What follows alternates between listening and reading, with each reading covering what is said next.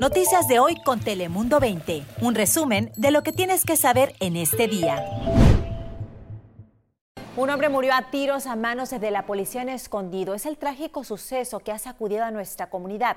Las autoridades explicaron que la víctima estaba golpeando autos con una vara de metal entre las calles Broadway y Segunda. El oficial que disparó y mató al hombre no sufrió heridas y está de baja administrativa. Un suceso que ha sacudido a toda nuestra región. Bienvenidos a nuestro noticiero digital de Telemundo 20 Noticias de hoy. Yo soy Lizel López y en pocos minutos le contaremos las informaciones más importantes del día.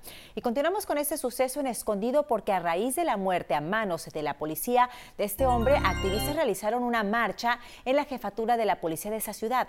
Varias entradas a la sede se bloquearon con las rejas y las ventanas se cubrieron con tablas. En una situación de tensión tras la balacera ocurrida, ahora ya muchos vecinos de la zona desconfían de la policía y dicen no sentirse seguros de la actuación policial.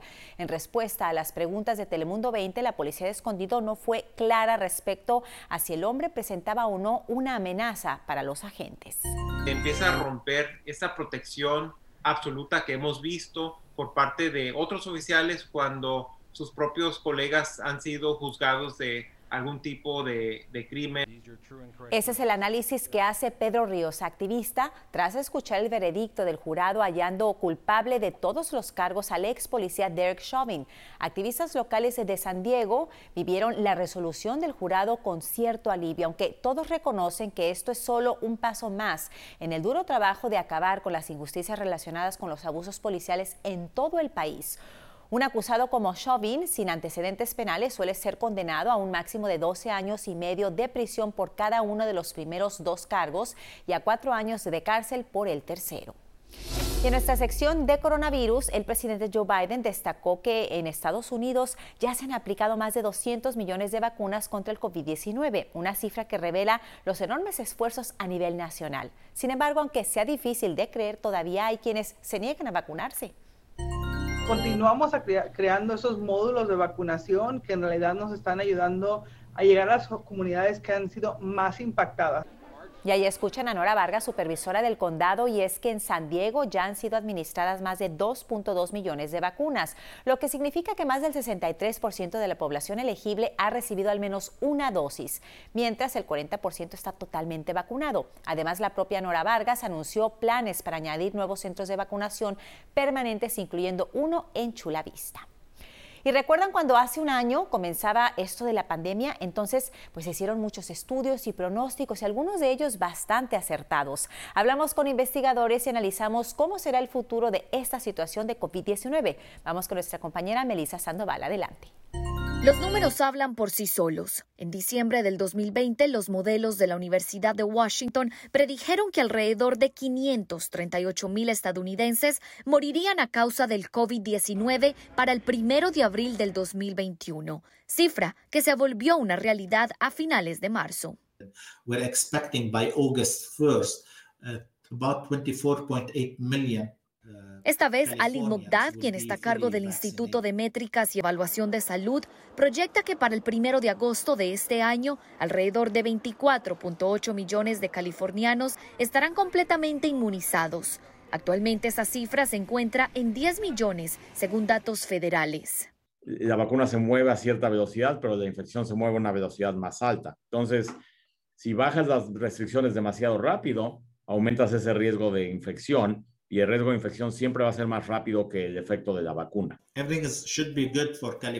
El enfoque ahora está situado en la rapidez de la vacunación y la relajación de las restricciones, factores que según los expertos juega el papel más importante para salir de la pandemia, especialmente en las comunidades vulnerables. Si miramos al condado de San Diego, sabemos que eh, en estos últimos días los números muestran que casi la mitad de la población del condado se ha vacunado, pero si miramos a los números para la comunidad latina en particular es menos, es más o menos el 39 o 40% de la comunidad latina. Con el fin de evitar la propagación del virus, San Isidro Health junto al condado ofrecen centros de recursos para la comunidad latina en el sur de la bahía. Esta iniciativa es para aumentar acceso a la vacuna a ciertas poblaciones, aunque tal vez tengan dificultad a teniendo acceso a una cita para vacunarse. Uno de los servicios es ayudar a registrar a las personas uh, con una cita para recibir la vacuna.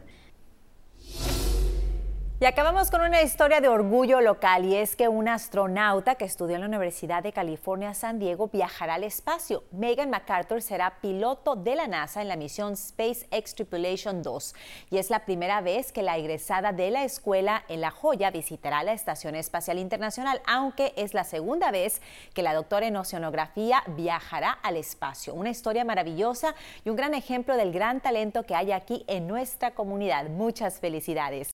Para terminar esta emisión, quiero decirles que vamos a tomar un receso con este podcast, por lo que dejaremos de grabar más emisiones hasta un futuro cercano. No podemos darles todavía una fecha de regreso, pero les agradecemos mucho su atención. En nombre de todas las personas que hacen posible esto, muchas gracias. Recuerden que todavía nos pueden seguir escuchando y viendo por Telemundo 20 y telemundo20.com. Yo soy Lizeth López. Hasta pronto. Noticias de hoy con Telemundo 20. Suscríbete para recibir alertas y actualizaciones cada día.